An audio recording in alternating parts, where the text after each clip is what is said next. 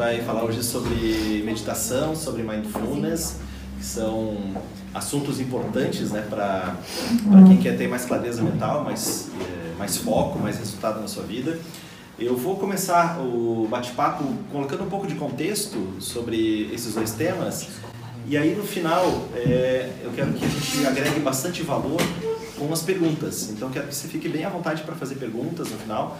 É, na realidade, é depois das, per das perguntas que vem um conteúdo legal mesmo, porque daí é aquilo que você quer aplicar no seu dia a dia ou as coisas que você tem dúvidas e que você quer saber com mais profundidade. Então, nós temos aqui vários alunos da nossa escola, temos convidados, então sejam todos bem-vindos, efetivamente. E eu vou contar um pouquinho da, da, da minha história, né? o que, que me trouxe até esse momento é, para falar sobre esse tema com vocês. Bom, eu, eu me formei em engenharia na Federal de Santa Catarina e isso foi no ano de 93, 1993. Naquele período eu entrei no programa de trainee de uma grande empresa de alimentos do Brasil e mais ou menos nós entramos uns 150 engenheiros nesse programa de trainees, né, que era um, tinha o objetivo de fazer um, uma renovação ali no, no quadro estrutural da empresa e uma implantação de um sistema de gestão novo. E ao mesmo tempo que eu me formei em engenharia, eu comecei a praticar o The Rose Method naquela época. Foi assim, logo que eu me formei, eu comecei a praticar. E, e eu tive assim uma ascensão profissional bem acelerada. É, eu tinha ali 23, 24 anos, né, quando eu entrei na, nessa grande empresa, quando eu comecei a praticar. E eu tive uma ascensão bem, bem acelerada e, e ao, cerca de três anos depois que eu estava na, dentro dessa empresa, eu recebi um projeto de 20 milhões de dólares para tocar dentro dessa empresa, contratei 12 engenheiros, fomos para para a Itália para transferir tecnologia de produção de duas empresas de lá. E isso eu tinha 26 para 27 anos, então era relativamente bem novo, né, por o tamanho do desafio. Tinha contato direto com o conselho administrativo da empresa, com o presidente da empresa, então é, tive ali um acesso, né, uma ascensão profissional muito muito acelerada. Mas você fala assim, você é um gênio então. E eu não julgo isso, não é porque eu era o mais capacitado da, daquela, daquela turma, não era o cara mais, é, mais incrível, era porque eu, eu atribuo a esse resultado que eu tive pela clareza mental que eu estava tendo, pela oxigenação cerebral que eu estava desenvolvendo, pela capacidade de melhores relações, eu estava com mais saúde, com mais vitalidade, então isso me propiciou uma ascensão profissional bem acelerada. E foi nesse, nessa época, logo que eu, um pouco depois que eu assumi esse projeto de 20 milhões de dólares, que eu, eu tive um clique. Eu falei, nossa, eu posso é, ao invés de ser um aluno dessa metodologia, eu posso ensinar outras pessoas a, a fazerem, a terem esse mesmo tipo de resultado em aumento de qualidade de vida, de saúde e de disposição. E aí, então, eu me formei como professor do Método de Rose no ano 2000, é, então já são 18 anos que eu ensino, né? Estou indo para o 19 ano que eu ensino, a nossa escola aqui também tem 18 anos, e o, o objetivo principal é fazer com que os nossos alunos, as pessoas que treinam com a gente, terem essa clareza, aumentarem, melhorarem os seus resultados, é, diminuir as interferências que impedem, né, que os atrapalham no alcance dos objetivos e ao mesmo tempo aumentando as potencialidades. Então a gente vem trabalhando, fazendo esse trabalho já há bastante tempo e essa é, é a missão, né, nosso objetivo como, como profissionais e a existência aqui da nossa escola. A gente está aqui para isso. E, e quando a gente fala em meditação, quando a gente fala em mindfulness, que virou um termo agora super comum, né? Se você procurar pela hashtag meditação, hashtag mindfulness, você vai ter acesso a um milhão de coisas, a um milhão de assuntos. São assuntos que eu, eu já venho desenvolvendo desde essa época lá, desde 1993, 1994, antes de se tornarem mainstream, antes de se tornarem o fenômeno pop que, que, que veio acontecer agora. E por que que se tornou agora, por que, que as pessoas estão tão preocupadas com isso agora? Porque é, se sente inerentemente uma necessidade de ter melhor desempenho. A gente está passando por, por, um processo é, muito característico no mundo todo, porque a gente está passando por um processo de automação de muitas tarefas, tarefas que até então os seres humanos faziam. É, agora, algoritmos, inteligência artificial, automatização, robotização, tudo isso está acontecendo de uma maneira muito mais acelerada e de uma maneira como a gente nem imagina como vai ser o mundo daqui a, a 10 anos. Né? A gente já vem vivenciando isso, mas daqui a 10, 20 anos, como é que vai ser o mundo? Como é que vão ser os carros? Né? Será que a gente vai dirigir carro ainda?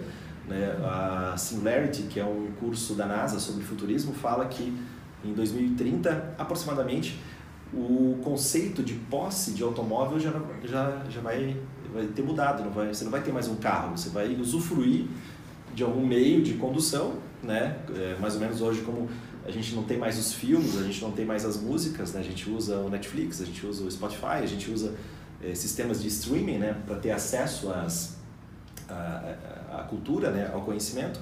E o carro talvez seja um dos próximos itens que a gente eh, não vai ter mais a, a noção de posse.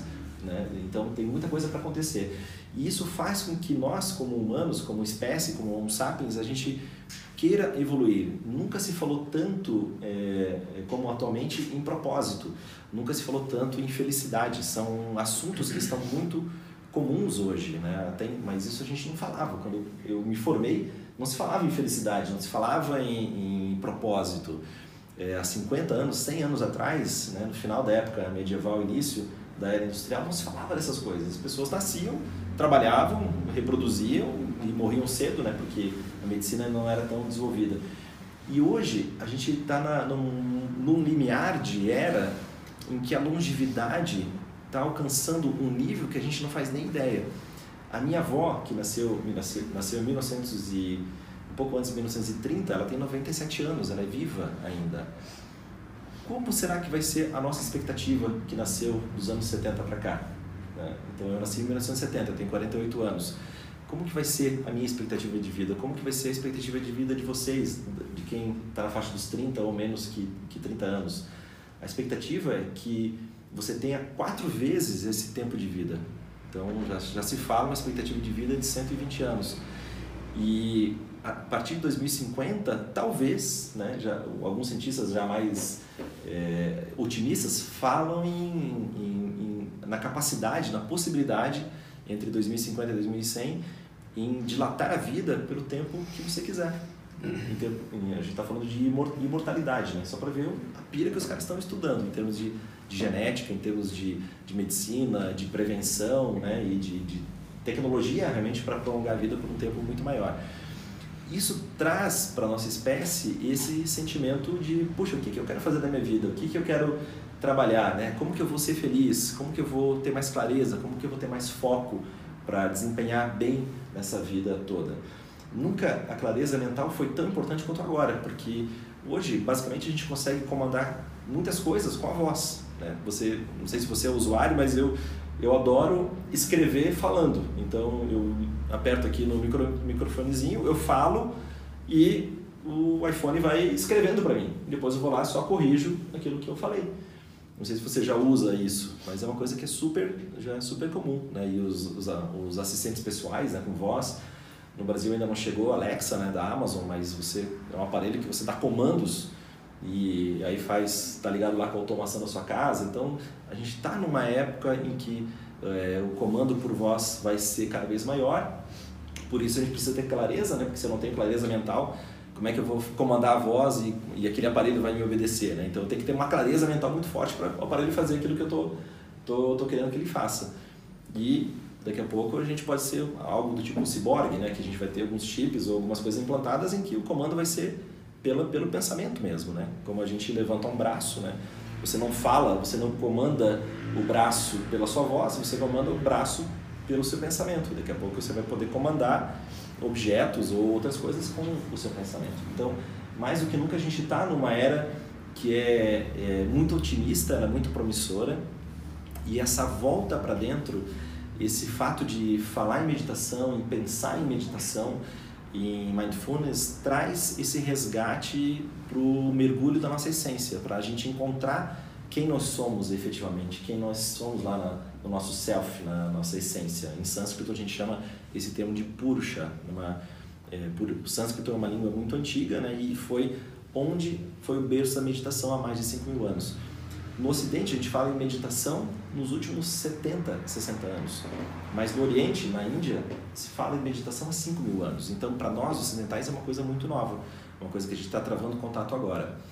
E e é importante também a gente falar sobre esse tema porque, cerca, segundo a neurociência, cerca de 96 a 98% das ações que a gente toma, das escolhas que a gente faz no dia a dia, elas são automáticas, elas são impensadas. estão operando como se fosse um sistema operacional ali no nosso subconsciente e a gente age né, daquela maneira. Então, como eu estou me movimentando, meu tom de voz, as coisas que eu estou falando, isso aqui sai de uma maneira automática que tem por trás o meu background cultural, as minhas experiências, a minha genética, né, os meus estudos, as experiências que eu tive, que eu não tive. Então, tudo isso faz com que gere um automatismo e eu consiga expressar de uma maneira mais ou menos lúcida, mais ou menos clara, os meus pensamentos.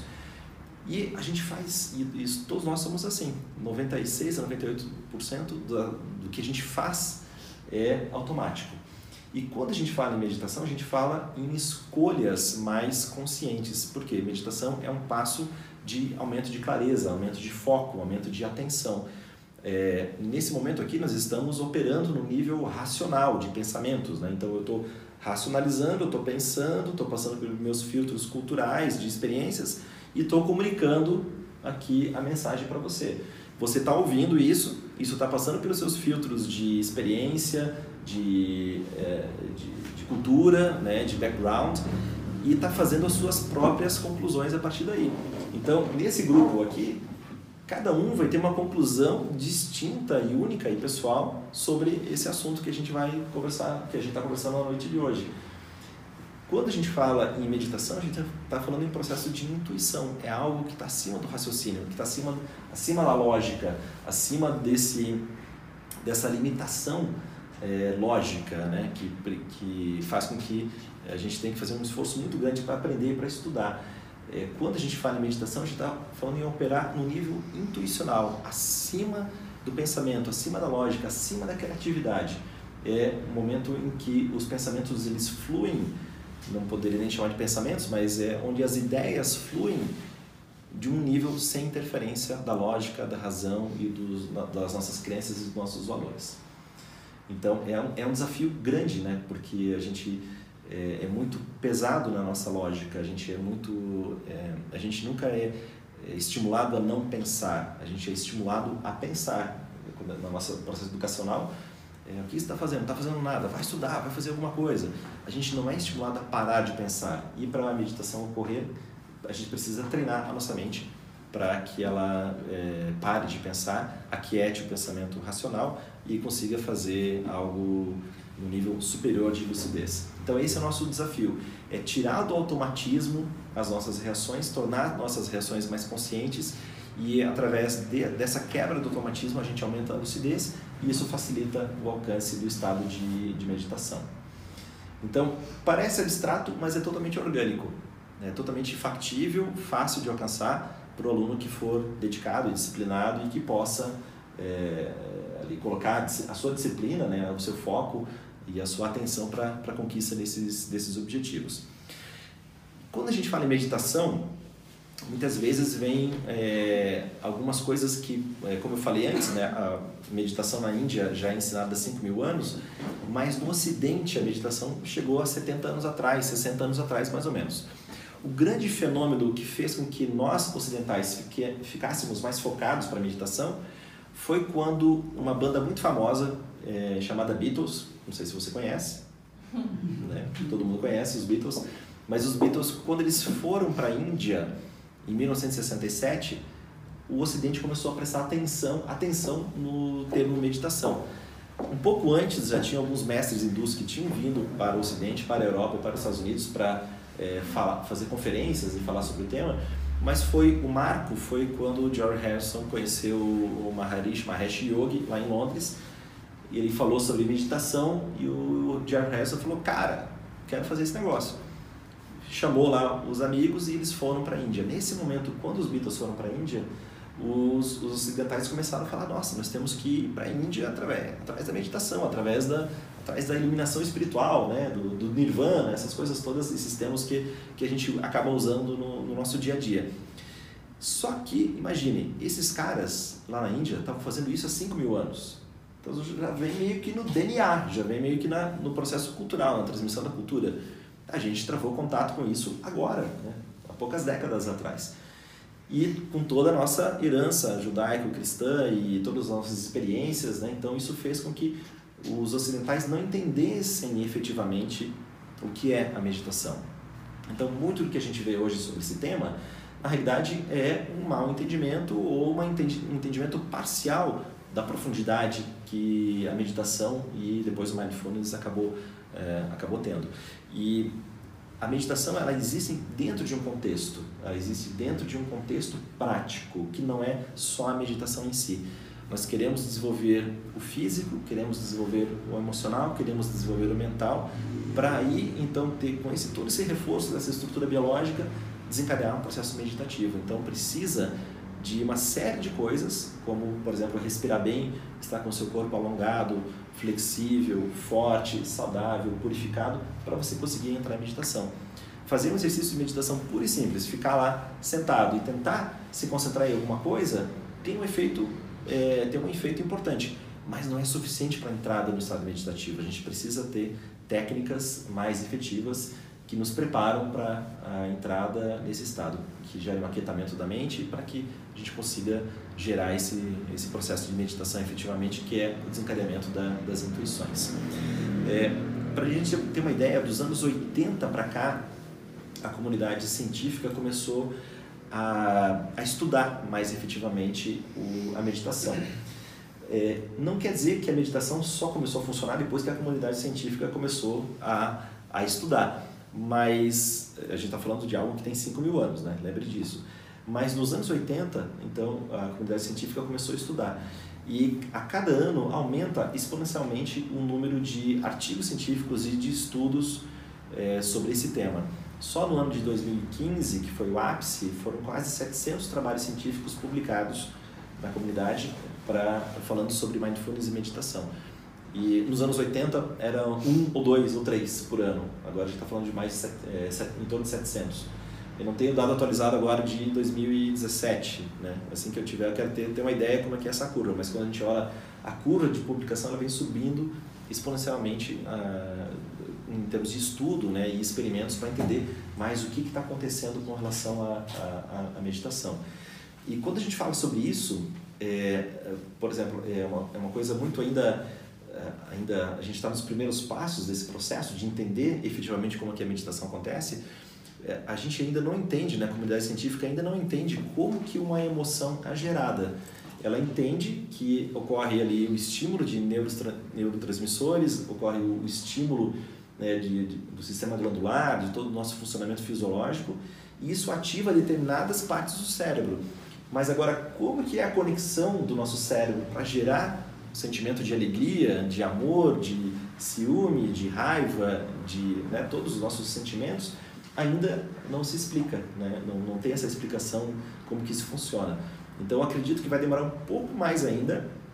Primeiro teria que ter essa explicação de como que as emoções são é, geradas ali no, no nosso cérebro, mas daqui a pouco a gente vai chegar a explicar bem isso e aí vai abrir aí um viés de, de comprovação de o que, que acontece no nosso sistema neurológico quando a meditação ocorre, é, ocorre. Isso em termos científicos, mas em termos empíricos, em termos práticos, a gente já sabe que isso funciona há muito tempo. Né? E, e, a gente tem aí nossa, toda a nossa história né? de treino, de evolução, que é, faz com que a gente tenha, saiba o caminho por onde ir para com relação à meditação e, e ao próprio mindfulness.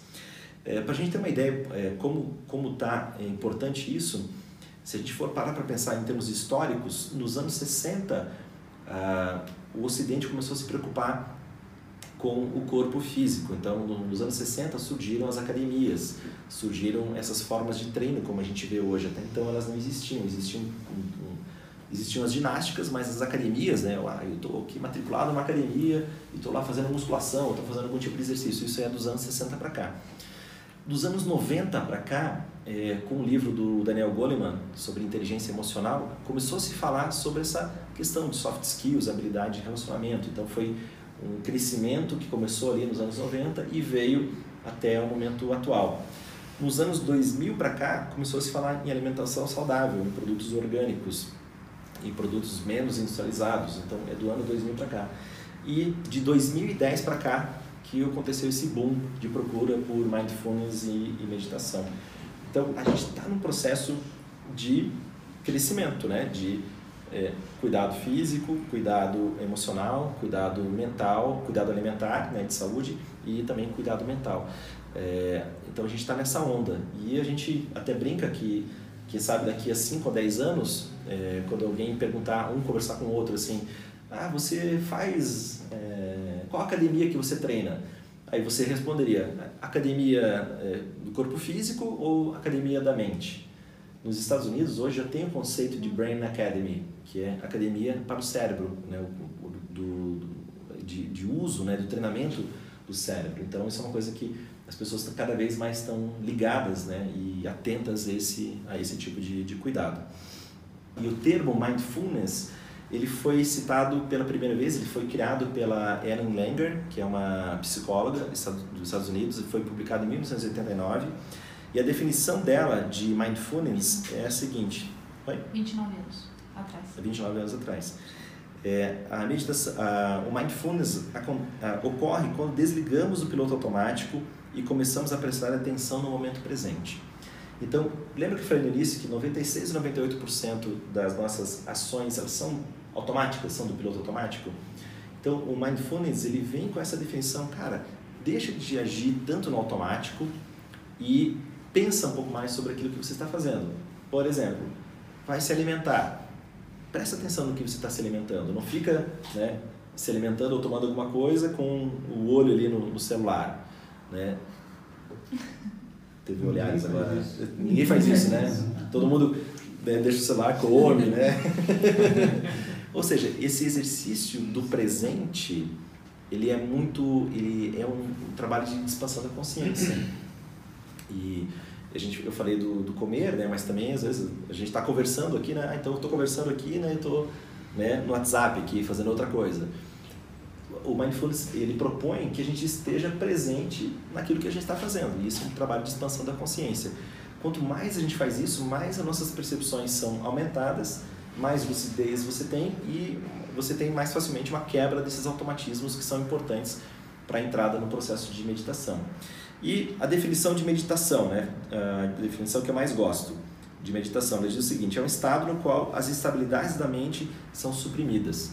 O que são as instabilidades da mente? São os nossos pensamentos. Em sânscrito a gente chama vritti, né? que são as instabilidades, né? são os nossos pensamentos. Nesse momento a gente está aqui fazendo esse bate-papo, mas você já teve talvez milhares de pensamentos.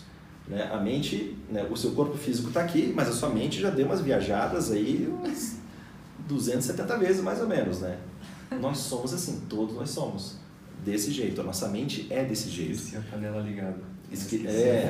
Ah, é. Você, coisas, né? você lembra das coisas que você tinha que fazer, das coisas que você não fez, que você tem que fazer, então sentimentos, né? Então a nossa mente é assim, a nossa mente ela não consegue ficar concentrada durante muito tempo, ela precisa de dispersão. E a indústria do, do, do, marketing se alimenta disso, porque ela sabe que nós precisamos de dispersão, então sempre tem o aspecto novidade, né? Então agora a novidade é tal, né? O carro do, do ano, a roupa do ano, a moda do ano, não sei o que, tudo isso faz com que, que a gente tenha é, a, isso, a indústria se alimenta dessa, dessa nossa instabilidade né? de, de pensamentos. Então, o que, que a gente quer com a meditação é reduzir, é, suprimir essas instabilidades para a gente ficar realmente focado atento no momento presente e aí consiga dar mais rendimento e mais, e mais foco. Não sei se você já fez esse teste de quando você está trabalhando, só ficar focado no seu trabalho, naquela tarefa que você está fazendo. Você já fez isso? É difícil fazer isso. Mas quando você faz, não dá muito mais resultado? Não dá? Então é um exemplo da concentração, do nosso poder mental. Concentração naquilo que a gente está fazendo, dá muito mais resultado e às vezes em menos tempo você consegue fazer mais tarefas do que se você ficasse disperso. Isso aqui, né, os nossos smartphones, eles são uma benção, é incrível. Imagina, a gente, quando eu entrei na faculdade, o que a gente tinha era uma calculadora, basicamente, para fazer as coisas, né? Estudar era dos livros. Quando eu queria fazer uma pesquisa, eu tinha a bolsa de iniciação científica, eu tinha que ir lá pesquisar, procurar um artigo, aí fazia o pedido do artigo, demorava 30 dias para chegar um xerox do artigo. Aí você ia ler a porcaria do artigo, não era bem aquilo, putz, cara, daí você perdia mais um mês no outro artigo.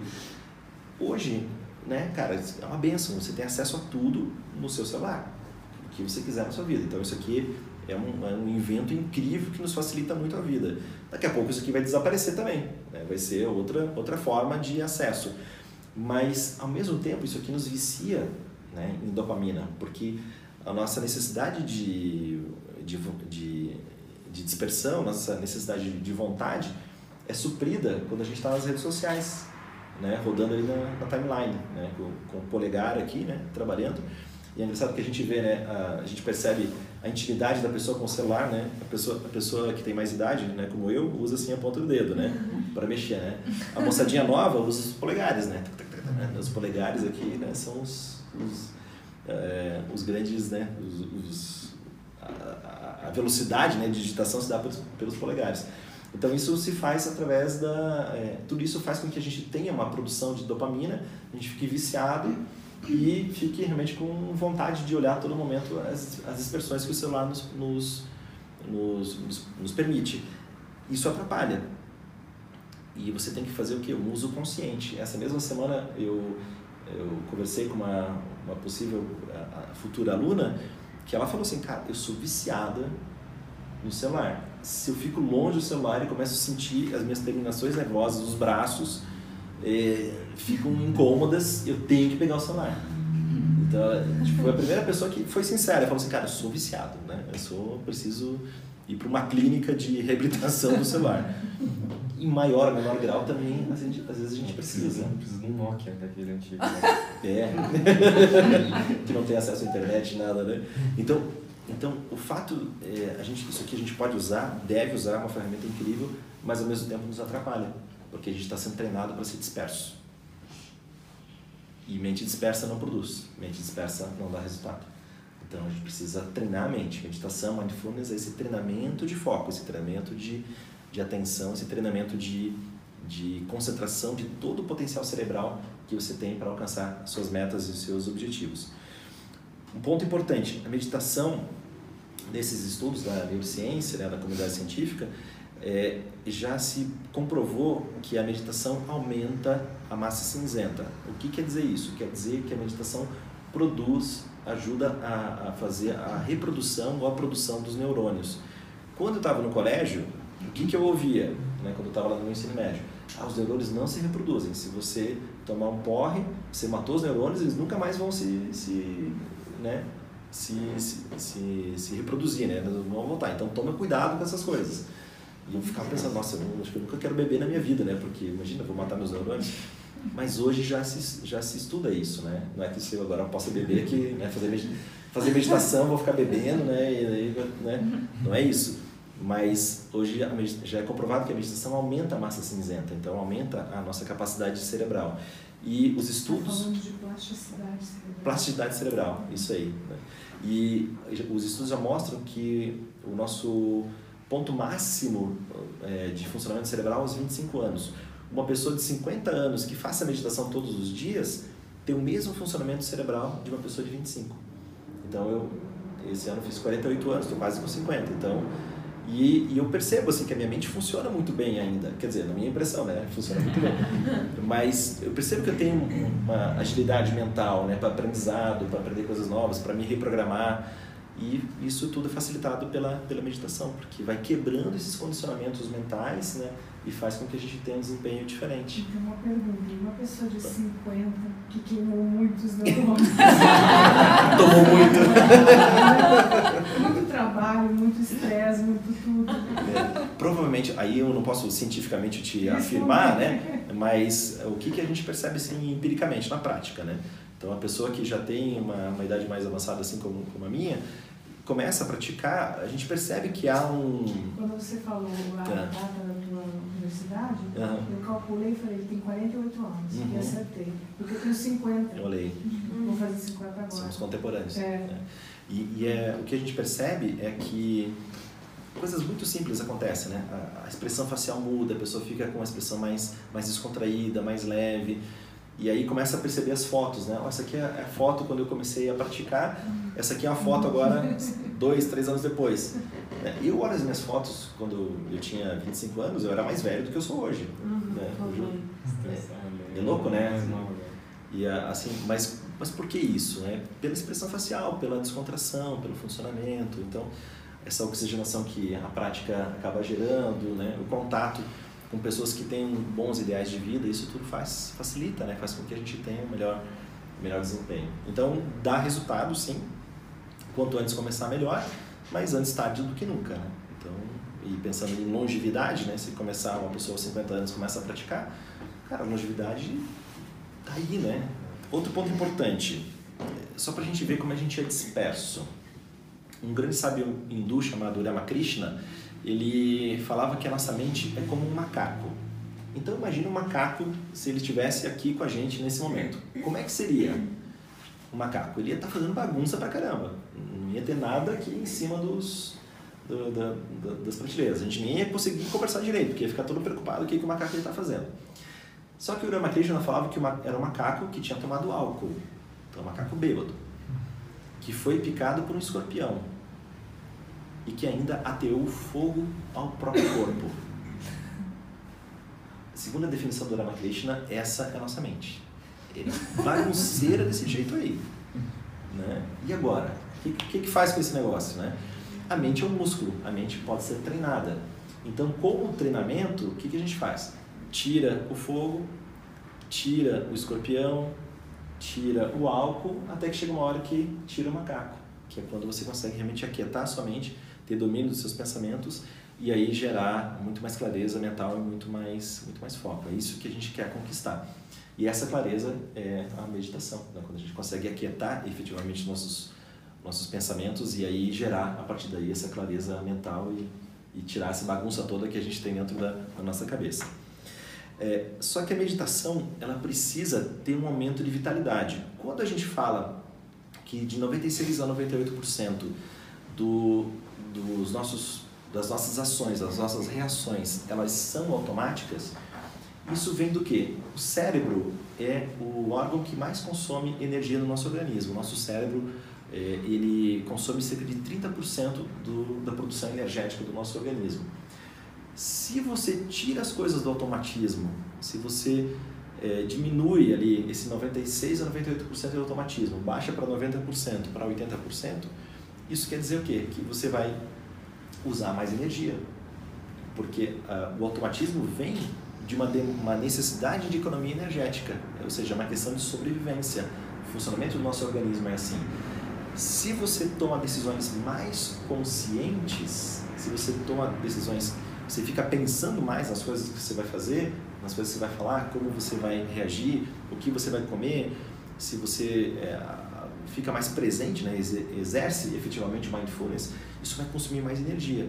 E acontece isso efetivamente, né? As pessoas que começam a trabalhar esse tipo de exercício falam assim, nossa, eu estou mais cansado mentalmente. Mas por quê? Porque você está exigindo mais energia, você está mais, mais consciência, com mais lucidez. Então, por isso que precisa ter um aumento de vitalidade. Como que acontece esse, esse aumento de, de vitalidade? Com técnicas de respiração, com técnicas de alongamento, técnicas de flexibilidade, técnicas de força, técnicas de purificação, né, uma melhoria no sistema alimentar, uma melhoria na qualidade do sono. Esses são apenas alguns itens que a gente trabalha para aumentar o, esse aumento, para compensar é, esse uso a mais de energia que o seu cérebro vai começar a exigir do seu corpo, do, do seu sistema físico. Então precisa ter um aumento de vitalidade. Para conseguir entrar em meditação precisa ter mais energia, precisa ter mais vitalidade, precisa ter mais saúde né, para conseguir entrar nesse estado. E quando alguém entra em meditação, é, a, a, percepção, né, o relato que acontece é assim: nossa, parecia que eu estava dormindo todo esse tempo. Agora que eu entrei em meditação, parece que eu acordei. Olha só, que legal esse relato, né? Então, nossa, parecia que eu estava dormindo toda a minha vida e agora que eu entrei em meditação, puf, parece que vem uma clareza e aí eu consigo, consigo efetivamente é, estar acordado a partir daqui. Então essa é a sensação. Quem entra em meditação sente isso, parece que acordou, parece que até então estava dormindo e acordou. Louco isso, né? Quando a gente para para pensar sobre essa, sobre essa ótica. Encare isso como um desafio, né? Um desafio de, de trabalho que pode ser desenvolvido e que pode é, gerar um impacto muito positivo na, na sua vida em termos de resultado. É exemplo desse que eu dei na, na minha vida, na, no início da minha carreira profissional, da, da, minha carreira profissional. Posso citar vários exemplos, mas só quis dar um pouco de contexto para você é, entender. Vamos fazer agora perguntas?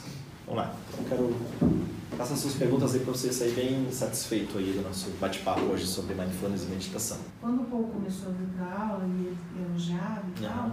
eu fiquei pensando, puxa vida, eu tenho que tentar de novo. Uhum. Né? Mas eu queria saber de vocês, de mim, uhum. É, se para o sono, né? É, uhum. Lógico, eu tenho uma lesão, tenho um problema, né? uma coisa de base, Sim. mas é, quem sabe uma uh, superoxigenação alguma coisa que pudesse me ajudar nesse uhum. sentido. Né? É, o problema do sono eu tenho também, hum, né? eu, eu, mas não, não por causa de acidente, mas eu tenho síndrome das pernas inquietas. Ah, tá. Então é genético, né? é, um, é um fator de... Meu pai tem, e aí veio a transmissão genética e eu tenho também. Então o meu sono sempre foi muito leve, né? Qualquer e, coisa você acorda. É, tipo, não, não, não aprofundava, né? E aí eu fui trabalhando, né, com técnicas respiratórias, né, tudo que a gente ensina, melhorou assim infinitamente a qualidade do, do, do meu sono. É, a gente não entra, assim, é, é Ana, né? Desculpa, Ana. A gente não entra, a gente não tem formação terapêutica né, do, do, do que a gente ensina. Então, ah, eu, eu, vou te dizer assim, nossa, vai te garantido que vai dar resultado. Isso eu não posso garantir, porque a gente não tem a formação assim, de, de medicina, né, ou de psicologia, ou de psiquiatria para entrar nesse, nesse viés. O que a gente percebe na prática é que tem impactos muito positivos e vai é, de cada organismo, de cada pessoa. É, a genética de cada um influencia muito na qualidade, né? É verdade, é, é exatamente concentração. Uhum. É, acho que o pensar e não pensar é complicado, né? Você uhum. pensar e não pensar. A ideia é abstrair o pensamento de querer pensar mesmo. Uhum. Mas às vezes você quer pensar só em uma coisa e você não consegue. Uhum. Você está pensando em várias ao mesmo tempo. Então essa é a minha dificuldade, na verdade. Focar, por exemplo, no trabalho. Né? Como, como fazer isso? É, isso é, um, é treinamento, né? A gente tem, tem as técnicas para gerar tem uma técnica, eu desligo o Wi-Fi, eu, né, essas Sim. uma das técnicas que eu utilizo. Também. É, é, se você desligar o seu smartphone, desligar a técnica já é uma, uma técnica de concentração, concentração profunda, mas a nossa mente ela é dispersa. Sim. Então você está ali trabalhando, está ali estudando, está fazendo alguma coisa, vai começar a pensar em outra coisa. Outro dia eu estava falando com o Everton, né, o, o Evandro, desculpa, Evandro. Uhum. O Evandro faz Ultraman, é, faz é, Ironman, faz maratona, faz ultramaratonas. E aí, essa semana eu perguntei para ele, é, cara, você tem. É, quando você está fazendo a prova, tem vontade de desistir? Ele falou o seguinte: eu não posso nem pensar nisso. Você não pode perguntar para você mesmo o que você está fazendo aqui. É, é foi essa a pergunta dele. Né? O que, que eu estou fazendo aqui? E a mente é assim, a gente precisa treinar ela, porque se a gente vem com pensamentos negativos ou pensamentos ali derrotistas, a gente efetivamente Sim. não consegue concluir aquilo que a gente quer concluir. Então, a mente precisa ser treinada. A gente tem uma capacidade incrível nesse processador que a gente tem aqui entre as duas orelhas, e, mas precisa ser treinado. a meditação você usa, uh, como que é o exercício? O exercício é muito simples. É você focar, focar a atenção num ponto só. Isso é um pensamento. Sim, né? Você tem que, você tem que criar uma imagem. Depois é. Você tem que criar uma imagem e tem que ficar focado naquela imagem. Mas quando você reduz as suas distrações para milhares, centenas, dezenas e coloca num ponto só, aí sim é a concentração. A meditação é precedida pela, pela concentração. Então, para entrar em meditação, a mente tem que estar concentrada, tem que, tem que saber se concentrar. Então, logo no início, o aluno já começa a perceber que ele fica mais focado, mais concentrado no dia a dia, ele começa a perceber mais coisas. E aí, chega uma hora que ele concentrou naquele ponto, concentrou, concentrou, concentrou, puf, daí eclode o estado meditativo. Algumas pessoas é rápido, outras pessoas demoram, mas se você insistir no exercício, vai acontecer em algum momento. A questão de Não. um piloto automático que a gente se encontra, uhum. porque aqui está todo mundo no piloto automático. Poucos minutos que a gente está efetivamente uhum. é, pensando. Então, nesse, nesse esse mindfulness seria exatamente é, quebrar isso, quebrar isso. Quebrar o condicionamento. É, até nessa semana eu conversei com o Deus e estava falando que é, tem alguns momentos que eu faço o mesmo percurso de casa até o escritório, quase todos, quase todos os dias o mesmo percurso. E eu falei para ele assim, poxa, queria que tivesse um panificador no caminho para ficar mais fácil para eu parar, né? Aí existe a panificadora. É. existe a panificadora. Então, essa, essa questão de a gente entrar no carro, de, vou fazer um trajeto, se começar a olhar, pensar no que está fazendo, realmente observar. É, eu pensei nisso quando, fica, ele falou do automático também. É, fica exatamente, exatamente fica mais claro. Exatamente, isso é um belo, um belo exemplo, que é e, prestar atenção naquilo que você está fazendo, no seu caminho. Para fazer isso, como você falou, é um esforço muito grande. Uhum, é. Porque você tem que estar o tempo todo, não deixar o pensamento fugir, porque senão você está dirigindo ali, você está com a cabeça lá na praia, num, num treinamento, numa coisa que você fugiu dali. É. Você não consegue concentrar. É. é. Ah, essa questão de exigir o esforço, é. eu acho que é realmente a, o consumo de energia é muito maior. Né? maior. É. eu, eu não sei se alguém aqui é professor ou foi professor, eu fui professor durante algum tempo e era num, nos horários que eu mais sentia cansaço, uhum. porque você tem que estar, vai dar uma aula de quatro horas dando aula, é, você tem que encadear exatamente o pensamento, a forma, essa, essa palestra mesmo que você deu, tem que estar tudo encadeado. Uhum. Seja, o consumo é muito grande, eu saía da sala de aula exausto. Quando a gente começa a fazer esse exercício de prestar atenção no agora, não é que 100% do tempo você vai fazer isso, mas você pode escolher momentos. Agora eu vou ficar aqui plenamente concentrado nessa leitura. É, e às vezes acontece comigo, eu estou ali lendo, minha mente dispersou. Uhum. Opa, volta. Aí eu volto o parágrafo, leio de novo, forço a minha mente a ficar focada. Né? E até que com o tempo, o que, que vai acontecendo? Você vai diminuindo o número de dispersões. Você, antes você dispersava no minuto duas vezes, três vezes, quatro vezes, agora você demora, quem sabe, cinco minutos para não dispersar. Não é que a dispersão não vai acontecer, ela vai demorar mais para acontecer. E quanto menos dispersa for a mente, mais lúcido a gente vai estar, mais concentrado a gente vai estar. Né? Eu fiz um, só uma observação depois de começar a praticar o uhum. método, eu fiz uma, muito ligada com números, né? Uhum. fiz uma questão de, é, essa, distraiu a mente, ou seja, ah, foi o celular, ah, o, uma rede social, uhum. ou ah, um e-mail inútil lá que você abriu e foi para alguma, alguma outra página lá. É, a conta que eu fiz assim, e durante uma manhã eu fiquei mais ou menos uns 20% concentrado no que eu queria. É. No meu efetivo mesmo, o restante eu estava disperso. É. Com, alguma, com alguma coisa fora. Então, é. ou seja, a nossa efetividade no trabalho, nas coisas que a gente quer fazer, é muito pequena. É muito pequena. Se for peneirar, pode fazer o quê? Você pode colocar um tempo para isso, né? Então, ah, então agora eu vou meu tempo da semana para fazer pesquisa, etc. Vai ser tal. Mas a curiosidade é na hora. Não antes de dormir, meia-noite e meia, né? É a hora que dá, né? Tipo, eu, eu gosto muito de estudar, então eu tenho tempo na minha semana que eu estou ali estudando, né? Eu tô, tô ali estudando, estou me atualizando, então faz parte, né? Mas isso não pode consumir todo o meu tempo, porque senão né, tem que dar aula, tem que dar palestra, tem que né, produzir efetivamente, né? Sim, eu sou completamente leiga. Uhum. Parece uma drogada num culto evangélico.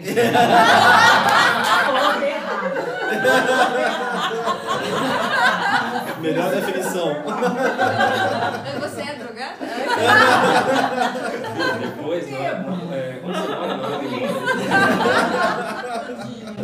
Mas, nossa, eu durmo com a TV ligada. Eu sou preguiçosa pra caramba. Tipo, nossa, não sou nada. De... E aí eu comecei a viajar. Tipo, como é que eu vou colocar um negócio desse na minha vida? Tipo, aonde? sabe? Tipo, nossa, eu não consigo imaginar. Como vai encaixar, né? É, sabe? Tipo, porque você falou daí da, de, de alimentação, daí eu. Nossa, né? Eu tenho um restaurante, nada saudável. Eu bebo todos os dias, nada fumo cigarro, como manteiga pra caramba, gordura, adoro. Não, manteiga, não, manteiga beleza, manteiga margarina. É. Sabe? Então. Tem, tem, tem, que começar com baby steps. Tudo que a gente é. faz na baby nossa vida tem que ser. Mas, tipo, teria que ser uma mudança de, de estilo de vida também. É, o que a gente ensina é um lifestyle. Né? É um então você faz de... o seguinte, né? no jardim de infância. a gente vai, abrir uma turma para vocês duas. Mas, assim, pensa assim, é, são X anos que você vem com hábitos determinados. E esses hábitos te trouxeram aqui, tá tudo certo. É, não, a gente não faz nenhum julgamento de de valor, né, de hábitos, uhum. de escolha e, e, essas coisas assim, cada um tem as suas escolhas. A gente está é, procurando mostrar algumas possibilidades do que, que dá para fazer. Ah, mas agora eu preciso mudar tudo? Não. Uma coisa de cada vez. Né? Você vai começar a respirar melhor, e isso já é um hábito angular, né? porque já vai fazer com que você sinta mais necessidade de, de repente, é, cuidar um pouco mais da alimentação. Então, são pequenos hábitos angulares que você vai é, colocando na sua vida que vão impactar em todos os outros. Né? Então, por exemplo, as, a, eu lembro a última vez que, que, eu, que eu tomei álcool. Eu nunca, eu não bebo há 24 anos, né? não como carne há 24 anos também. A gente não obriga os nossos alunos a, a isso, né? é uma escolha de cada um. Mas um dia eu, eu era aluno e, e aí eu já estava alguns dias sem ingerir álcool e aí eu tive lá um, uma, uma festa, uma sexta-feira à noite, e eu tomei meia cerveja, meia long neck. No outro dia eu acordei com uma dor de cabeça que parecia que tinha tomado assim 15 litros de, de, de cerveja. Eram os neurônios indo embora. e aí eu falei assim, cara, esse negócio não está me fazendo bem. E a partir dali eu esqueci de tomar álcool, né? Então foi, não foi porque alguém me falou, ó, oh, você não precisa beber, não deve beber, essas coisas todas. Foi naturalmente eu senti que eu não estava me fazendo bem. Mas por quê? Porque eu estava respirando melhor, eu estava cuidando mais do meu corpo físico, eu estava dormindo melhor, eu estava uma série de coisas que estavam acontecendo e aí eu cheguei à conclusão natural que pronto, não preciso mais beber a partir daqui. É pronto, está tudo bem. Mas a gente nunca impõe nenhum hábito né, para o aluno, ó, então pare de beber, pare de comer carne, não coma açúcar, não sei o que, ter uma vida. Isso é, é, isso é tudo uma conquista. Conexas, né? Exatamente. É, é um lifestyle e cada um vai fazendo as suas escolhas. Então, é, um exemplo bom é a, é a Manu, né, que é sua amiga. Né? Ela também tem uma vida bem semelhante. E, e, a, e você viu, a Manu também tinha, tinha sobrepeso, etc. E como ela está hoje, né? Tá com, tá com um lifestyle diferente. Mas nunca a gente impôs, ela foi ela que foi conquistando aquilo para a vida dela. Né? E hoje ela tem o desempenho que tem, os resultados que estão acontecendo, vem muito da mudança do lifestyle, né? Da, como, como a cabeça está funcionando, como que as coisas estão acontecendo. Né? E, mas sempre, eu acho que para tudo na vida, não só o que a gente faz aqui, mas é, nunca encarar assim como, ah, então agora está tudo errado, eu tenho que mudar tudo. Eu não acredito muito nessa nessa linha. Eu acho que você vai fazendo pequenas mudanças, as pequenas mudanças geram grandes mudanças. Tem gente que faz mudança, pronto, agora a partir de hoje é tudo diferente ok. Né? Daí é o funcionamento de cada um. Eu acredito mais nas pequenas mudanças que geram grandes mudanças. Um muro é um tijolo de cada vez. Um tijolo de cada vez. É, e ele não começou correndo 100 km, espero eu, né? Sim. Não vai dizer que você resolveu a primeira vez correr 100 km. Não, não. Eu desde criança. Ah, que legal. É, mas uh, a participar de, de, de, provas. de provas, assim, uhum. eu comecei em 2012 a participar de provas. De provas. De 5, 10 no começo? É, no começo. 5, 10 é, maratona. Nessa sequência. Eu já corria, eu já corria, mas nunca queria, nunca quis participar de prova. Que sim. Eu treinava junto com o pessoal, mas nunca participava de prova. Uhum. Já tinha uma resistência. É, então eu já tinha um preparo físico, é. sempre, sempre nadei, sempre tive um preparo físico. Vamos encerrar então? Vamos lá. Valeu, galera. Obrigado pela presença de vocês. Obrigada.